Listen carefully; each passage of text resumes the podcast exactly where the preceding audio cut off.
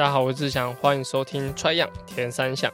本集节目呢，主要是针对 World Triathlon 许多赛事做分析。那其实对我最有印象就是 Lion Sanders 参加了 World Triathlon 的室内赛。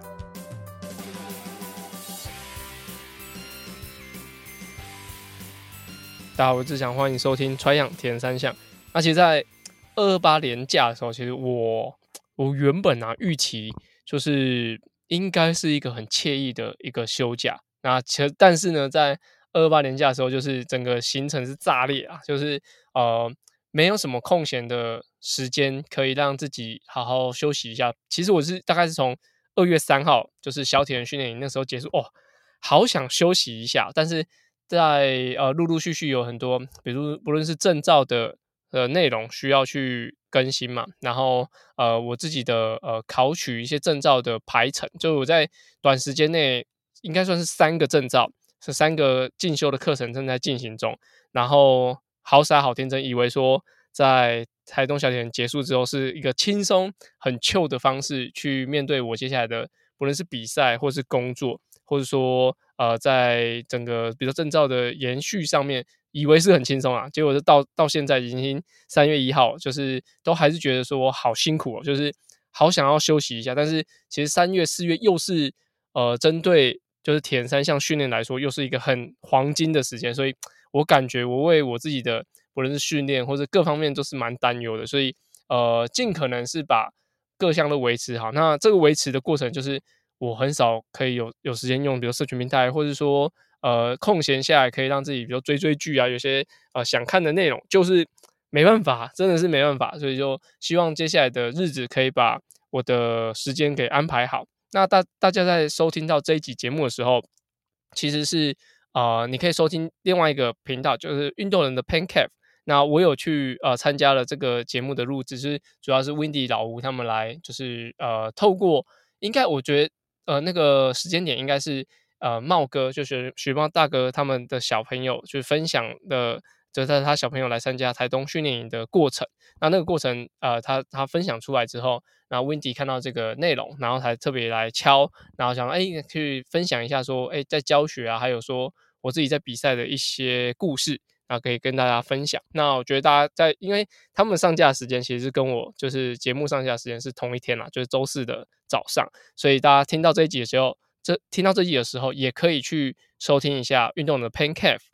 好，那前面讲完我的近况之后，本周呢，其实 World Triathlon 超级多的赛事。那在上次跟大家讲到，就是子毅潘子毅在参加大洋洲杯，就是上次瓦纳卡之后，他又接连参加另外一场比赛。那这一场是以收车，呃，不是跟着以爆胎，然后当做一个结尾，就是呃 DNF，就是没有完成比赛。那在呃香港的部分，香港亚洲杯就是启文呢。是获得了第二十四名，完成比赛。那对于就是他之前过往的成绩，这场比赛的积分可能不是排的那么前面。那因为在上一次节目讲到，这次亚洲杯有很多亚洲的国家来参加比赛，所以呃，大家看到应该是很久没有参加，就是这种应该说一次派这么多人参加的中国队。中国队的表现其实让大家是非常的呃。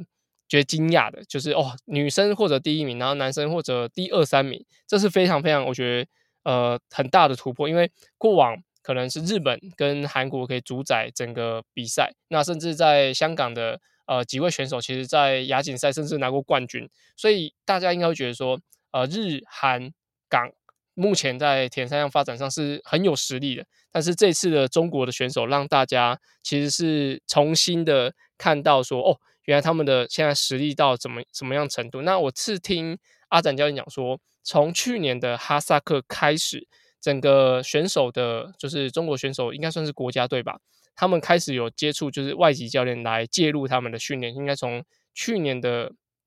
九月还是十一月，的应该是九月的时候，就有外籍的选手、外籍的教练来介入他们的训练。那到现在整个冬季结束之后，以这一场呃香港亚洲杯来看，我觉得是目前是缴出一个漂亮的成绩单。那虽然说啊这样站上颁奖台，但是呃成绩来说，呃日本、香港、呃日本跟韩国的一级的战将目前是没有参加这场比赛，所以要把他们放在同一个呃同一个平台，应该是同一场比赛来针对性的来做比较，我觉得还是很有的拼啊。就是最后会怎么样？就是像今年就亚运，我相信以中国的主办国来说，一定很想要把他们的奖牌留在国内。所以日韩中能不能够就是有一个更激烈的火花出现？那台湾选手也可以参加的话，当然是最好。那听说这次的呃香港的亚洲杯，对于香港来选手来说是非常重要的一场赛事，应该应该是他们的亚运出赛的资格，或者甚至就是这一场是他们的决选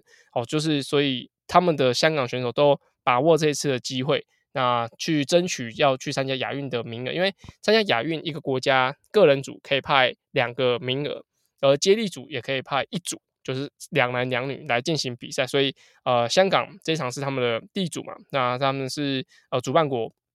所以用这一场来选择亚运的话，也是呃很有，应该说应该是很客观。就像之前在讲说，就是高雄爱河来选高雄的全运会选拔那种感觉，就是地主队，然后举办国国呃国际赛，然后来选拔自己要去参加亚运，或者说各个国际赛的的参赛的依据，我觉得也是一个。很合理的一个安排，所以这是上周在亚洲杯的一个情况。然后，这这一周会有很多 World Triathlon 的的消息。好，那在 w a t r a s o n 的网站上讲到，就是二零二三年的 Team World Triathlon 开始，就是算是有点招募了。那这个的部分的话，其实之前的张嘉佳、骤燕他们都有到，应该是到葡萄牙有去参加过这个呃 Team World Triathlon 的队伍去做一个培训。那这主要呢，就是为了二零二四年来进行就是培训，那其实这个有点像是，就是有点像集训队，就是如果你的国家并不是像比如说呃英国、那法国或是挪威现在发展的非常好的话，那加入这个 Team World Triathlon 的话，其实是可以获得一些赛事的资源，那也可以让这些来参加 Team World Triathlon 的人，他是可以呃更有呃进军更。奥运的一个机会，那其实过往像 Flora Dovi 那都是就 Team World Triathlon 里面的的成员，叫以前叫做 ITU Team 啊。那有许多人就是参加这个呃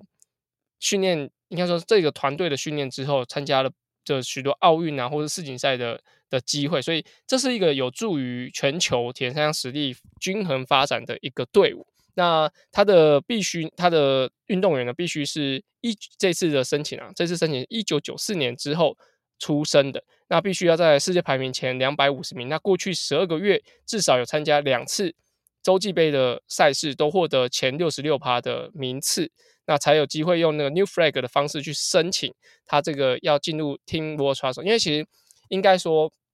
这个 Team World Triathlon 就是。让一些比较可能二级、三级发展中的国家，他们可以透过比较比较国际的资源，或者说在听我传统里面可以有更多的资讯的流通，帮助这些选手把它拉抬上来，让全世界的实力是比较可以均衡发展。我觉得这是很重要的的部分。不然，如果说就是就很像说，呃，你永远第一名就是那个国家，那其实其他国家不会想要继续拼，那没有人出来竞争。其他的国家参与度变少，整个全球参与度变低，就会让这个运动没办法发展。所以他们会尽可能的去协助，比如说第二级或第三级的一些国家，然后来呃参加奥运或是争取国际赛的奖牌。那过往呢，其实呃林志峰跟谢文娟其实有参加过，就是 World t r a t h l o n 的发展队。那那个发展队会比较像是哦、呃，你的国家可能。亚锦赛没办法进入前十名或前五名，那他们这些参考的依据，那像当时的比如说泰国或是印尼这些国家是是很需要就是 World Trust 的一些资源。那那时候的就问卷跟志峰就有参加他们的发展队。那那时候的发展队是青少年为主，我记得他们应该是十七岁吧，十七岁到二十岁中间。你就可以去参加他们 World Triathlon 办的一些青少年训练。那时候，呃，阿展教练也有在呃几个训练营里面有去协助他们的训练，那去让呃台湾的呃应该说啊 World Triathlon 的部分，让台湾有个资格可以去增加这种培训队的的经历，然后让台湾的田商发展可以更好一点。所以在网站上 w o r t r a s o n 网站上面去公告了，二零二三年 Team World Triathlon 就是以这样子的方式去呈现跟应该算是推广。所以我那时候第一个时时间点知道这个知道这个消息之后，就是马上就是跟阿展教练去说，诶，我觉得子毅好像蛮适合参加这个，因为他要呃世界排名两百五十名嘛，然后他是一个发展中的国家。那台湾的部分其实没有参加过奥运，像是其实香港、日本、韩国，其实他们都啊、中国，他们都是有参加过奥运的的国家。那甚至亚洲还有哈萨克，哈萨克甚至拿过世界冠军，就是他们已经有个传奇的呃选手叫 Gag，他也拿过世界冠军。所以他们这几个国家的级别，我相信一定是比台湾还要高一截。所以在呃这个申请。Team World Triathlon 的的队伍里面，其实台湾我觉得是蛮适合去参加，而且呃，台湾是比较少接触到这样这样子的内容。虽然说，我觉得你必须要换一个环境去适应不同的队友、不同的呃训练方式，甚至是不同的语言哦。之前他们去好像葡萄牙文还是呃英文居多吧，所以就是你的训练的情况可能会比你现在的呃训练环境还要来的不适应，但是。呃，你要往外走才有机会去接触到更多国际的选手，所以我自己是觉得说，如果说台湾有这样子的，刚刚讲一九九二、一九九四年出生，然后一九九四年以后出生，然后排名在两百五十名，或是你可以争取到两百五十名的人，我觉得是蛮适合去参加。像子毅、呃，子毅、嘉豪、启文，诶，启文我不晓得他是几年出生，但是蛮有机会是可以去尝试这样子队伍，因为你出去学习，其实像。在台湾的时候，就我觉得，以我们几个同同年龄的的选手来说，其实我们并不会去读更读太多的书，但是我们会在日常生活中，或是说在一些群组里面，就像上上几集的节目，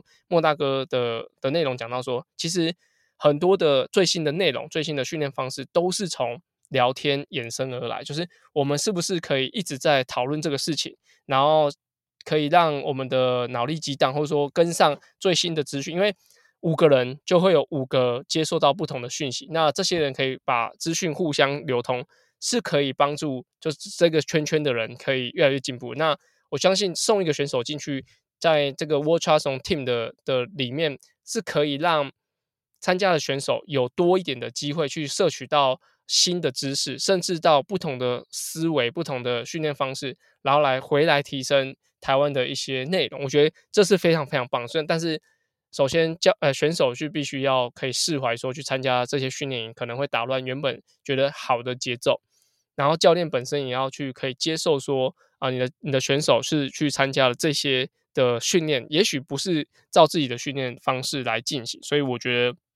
有利有弊，但是我建议还是多参加比较好。好。那再回到就是开头讲的，就是蛮多人关注的、讨论度很高的加拿大蒙特娄室内赛。那需要先进过预赛，那它的赛制其实蛮复杂。就是如果你看过 Super League 的的的赛事的话，其实会知道它就是必须要很多场的赛事去呃回合制，然后去筛选人进入到最后决赛。那其实最大家就是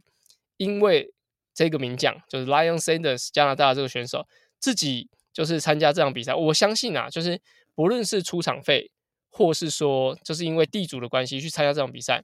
可能他自己这两个部分都有，可能还是有付出场费，自己很有意愿在自己家乡比赛。但是因为 Lyon Sanders 的的参赛原因，所以让整个比赛变化变得很有趣。因为在呃 Lyon Sanders 自己的 YouTube 里面，其实有做了一个短时间的模拟训练，他大概游是有两百二十五英尺。对，他是用 Y，那我不太确定那个他实际是有多少，但是他是用一分零九秒的配速，那单车骑五分钟，用大概四百瓦、四百二十瓦，然后再跑一个三 K。那大家可以去他的 YouTube 看，就是他是直接架训练台在泳池旁边，然后就是要跳下水，然后游游到距离之后，然后上来骑训练台，然后训练台骑完之后，他没有跑步机，他就是直接在。跑去旁边公路之后再测一空一公里，然后来回，然后中间还有采采血，就是计算自己的乳酸，就是乳酸它第一组做完之后，它大概来到了六，就是六 m 的的那个的乳酸值。那大家给大家一个一个比较有概念的数字，就是大概超过四以后，乳酸的堆积是会很很剧烈的产生，然后冲刺两百公尺游泳。单纯冲刺用公尺游泳，像左训之前有听到，就是可以突破十二或是十四的乳酸，就是短时间你的身体可以耐受的乳酸的的状态，可能冲完就是会瘫在池边这样。那如果是比较长时间的的维持训练的话，比如说你要骑三个小时或四个小时的乳酸乳酸值大概在二或是呃三出头一点点，三可能已经开始有点太过开开始累积，但是大部分就是很轻松就用二，然后乳酸阈值大概是四。那 Ryan Sanders 刚刚他在这个呃模拟的训练里面，他是达到六跟六点四，那后面其实他都没有再讲说他的乳酸值到多少，但是看得出来。它后面的瓦数跟时间是有点偏慢的，所以就可能是有点呃开始下滑，所以它也没有特别在写出它的数字数据有多少。那在这个整个比赛，大家也可以回去看，就 Super League 完整的赛事，我是没有看完整，我是看 highlight，那就可以看得出来，其实呃年轻的选手他在单车的的状态其实不是那么的好，但是很明显就是跟拉森的比起来，游泳赛段就是拉森的整个。诶，因为他长距离的关系吧，加上游泳可能不是本身就那么厉害，所以他在游泳的项目其实落落后非常多。就算是他到第二 round 是先跑再骑再游，跑加骑完之后，他是应该是第一个要准备下水游泳，就上岸之后他可能变成第六第七，就是游泳的部分还是对于这样子的选手来说是会差距很大。那也蛮多人讲说，能不能把距离再拉长一点？我觉得距离再拉长一点，可能可看性会降低很多。但是以我觉得到一个距离，可能游泳在四百以内，应该说只要是游泳啊，Ryan Sanders 应该都没什么优势。但是如果是自行车到超过八公里到十公里，我觉得 Ryan Sanders 应该会有很剧烈的呃优势产生。但是如果是跑步超过三公里，我觉得呃可能要到可能八或十公里，对于 Lion Sentence 来说的长时间的维持才会赢过这些年轻的选手。所以。呃，这些选手在我觉得游泳、跑步的部分可能不是落差那么大，反而是单车的部分，像 Lion Sentence 他的训练台的能力其实是特别的强的，所以他在啊、整个比赛过程中其实是有还蛮大的优势，就是自行车有可以拉近很多距离，而且实力是展现的非常的呃明显的，然后让整个比赛的呃状态是感觉好像大家觉得说他的。啊、自行车是可以有翻盘的机会，但是最后他只获得第六名，但是可以进入到决赛，已经是非常非常厉害的。而且他们呃新闻稿发出来讲说，呃，在 Ryan Sanders Ryan Sanders 的单车的距离里面，四公里骑出五分零六秒，那均速四十七点一的一个场地场地记录，所以说真的是在单车 Ryan Sanders 有很大的优势去发挥出来，所以呃这种比赛。对我来说，我觉得跑跟游基本上是没办法跟这些选手拼的，而且呃，虽然自行车可以拉近一些，但是呃，自行车也有偶尔呃偶尔才会是这一个项目的最后的终点，所以啊、冲刺来说，以 Ryan Sanders 目前的的能力来说，我觉得是不太可能可以呃拿得 Super League 的成第一名这样子，但是呃以他的自行车能力确实是可以屌电这些全部的选手。那为什么这些选手的训练台的能力这么差呢？我觉得一部分当然是这些选手比较年轻嘛，所以他的呃，可能 power 输出上可能可以短时间输出比较多，但是真的要维持那么多 run，还是长距离的选手他在单车上能有比较好的表现。而且这些短距离的选手可能在平常日常中生活中训练台的的骑乘的状态就没有比长距离来的多。而且是应该会是蛮多都是集团骑乘，所以他的独推或者说这种短时间要在训练台里面炸出高功率的状态是不会比 Ryan Sanders 还要好的，所以这部分就是一个能力的差距。但是说真的，跑步跟游泳的差距还是蛮大。那特别跟大家提一下，这次获得男子组第二名的呃 Henrik Schoeman，那他是里约奥运的铜牌。那他在二零二一年比赛的就是东京奥运里面，他是。呃，据说他是呃疲劳性骨折，就是赛后检测出他是疲劳性骨折，所以他的整个排名并不是那么好。他当然在里约奥运结束之后，想要再为自己添增一面就是奥运的奖牌，但是在这次的比赛，就是啊、从东京奥运结束之后，他就是疲劳性骨折嘛，然后中间我记得他也是中间要去结婚干嘛的，那到这个就是室内赛出来之后，又获得第二名的成绩，我相信。他应该已经是准备好。那特别跟大家分享一下他的呃，从南非南南非的这个 Henry Schoeman 的的状况，就是我们去香港看上 Level Two 的课程的时候，就是他们教教练就讲到他，就是他的教练就是他的爸爸，然后其他教练就讲说，就是他的训练量是非常非常大的，就是可能什么两千公尺要跑，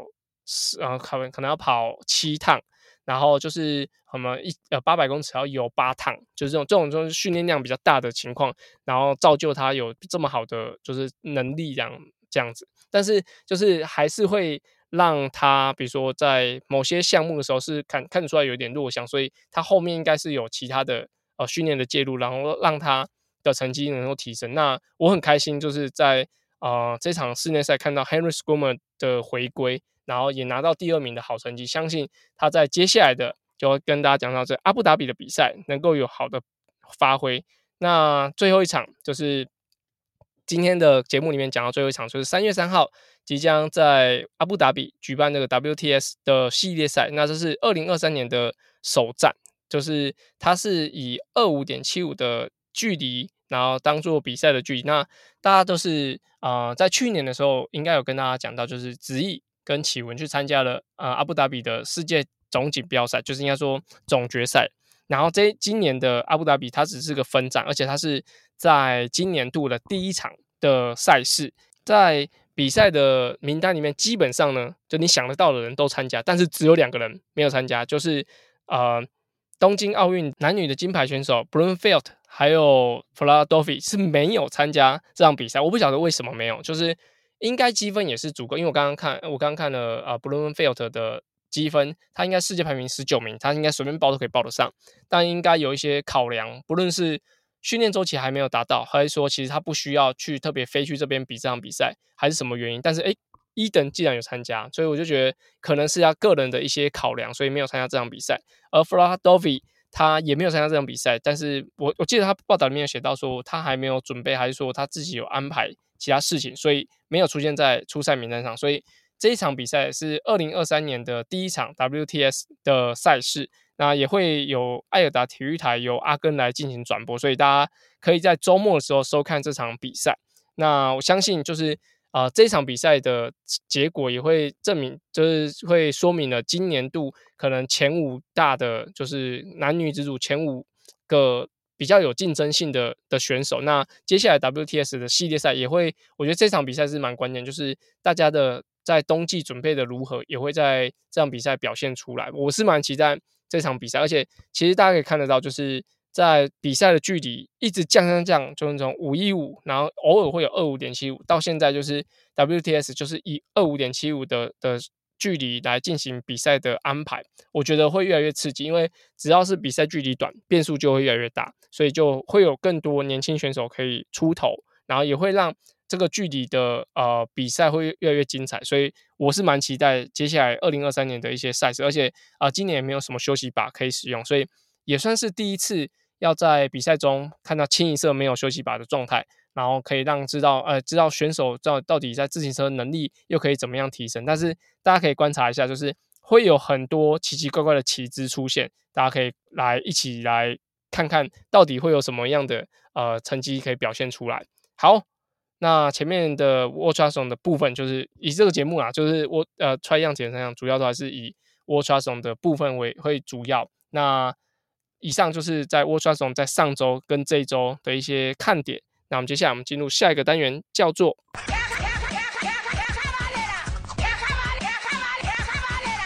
卡亚卡班内拉。卡卡班呢是在 Tri 样 EP 五十开始的新单元，主要卡卡班呢在节目里用来审视我自己现在练的方向到底对不对。有时候骑慢一点，反而会有不一样的收获。而这个单元的灵感来自于我教学，还有听众留言，所有问题都欢迎到 Apple Podcast 或是我的 IG 留言哦。那这次卡卡班内的主题呢，主要是要跟大家讲讲爆胎这件事件。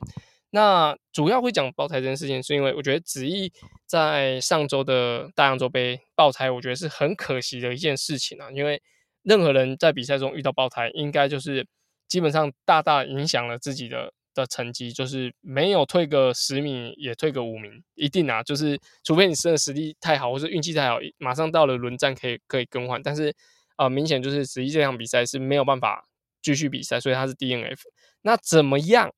可以减少爆胎的机会嘞，那就这边这边跟大家讲一些我的看法。那我觉得比较好的方式就是赛前的两周去更换你的外胎啊，不论是管胎或是说无内胎或是怎么样，就是你重要的比赛的两周前，就是尽可能可以先把它换换成比较新的胎，因为比较新的胎它比较厚，然后加上它的防刺的状态也比较好，所以我会比较建议可以两个礼拜前换这个胎。那为什么两个礼拜前？因为你两个礼拜前换完之后，你可以在呃训练的时候去试一下这个胎的状态。那也有可能，比如说你装的好或不好，或者说这个胎本身是不是有什么问题，也可以在两个礼拜的试用里面可以知道说，哎，这样子能不能够上场比赛，才不会说，比如隔比赛前一天，然后你都没有骑过。呃，外骑，然后马上去比赛，出现什么状况？所以建议是两个礼拜前可以把你的装备可以准备好。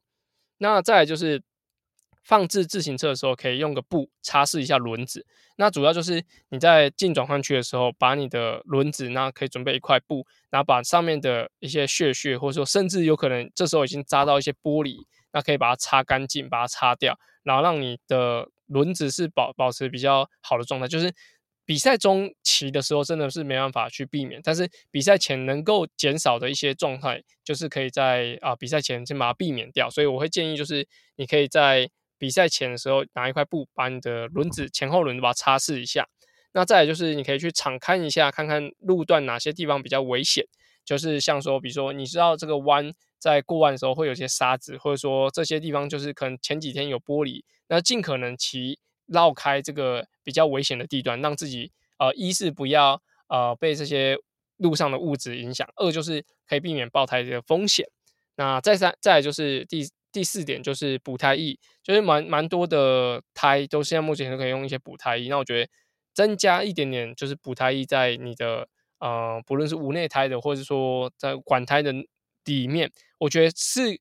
偶尔。运气好的话，真的可以把它补起来，让你继续可以比赛。但是至少就是啊、你有增加可能有多一条命的机会。但是这个补胎也需要是可能是两周前要去更换，因为有些补胎液在轮胎里面，实际它是会干掉，然后甚至会定型，就是完全没有办法补充到你，比如说那个破洞的的洞口的。所以就会希望就是你还是有补胎液在你的轮子里面会比较好。那有时候去还是要请专业的技师去。去帮你安置，呃，应该说帮你安装一下会比较好。就是这样子的状态，我觉得至少你在比赛中可能多一条命可以去避免，就因为轮子的关系而 DNF。那再来就是多扶奶老奶奶过马路，啊，这部分的话就是啊多积点阴德，然后可以让自己多做一点好事，然后多说好话。那这部分也可以有效的避免，就是呃你在骑乘过程中爆胎的情况发生。这是我非常推荐的一部分。好，那就是 针对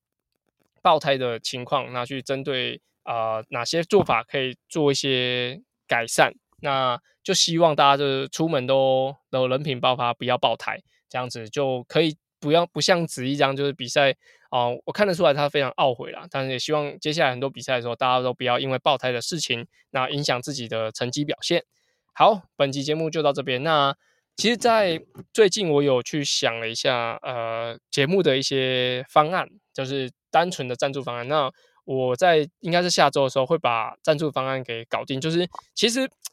呃，认真讲，就是我好像很难去做一些，比如说礼物回馈大家什么东西。但是，呃，如果你喜欢卡卡班内的单元，那你学就觉得在中间里面有学到一些知识。或是说你很喜欢我在介绍一些 watch 从或者是国内的一些选手的资讯的话，那你又固定在收听，那你觉得是一个很棒的节目，那我就会有个抖内五十一块。那其实我本来想设五十一点五啊，就是我觉得五一点五是一个呃，在不论是参加出铁，或者说也是这个这个节目很主要会谈的一个比赛距离。那五十一块，我觉得相相对也是啊、每个人可以负担的一个金额，就每个月五五十一块一。如果你听一个一个月听四次节目，一次也才十几块，那我觉得就是呃有这个订阅的方式，可以让我比如说在节目邀稿一些呃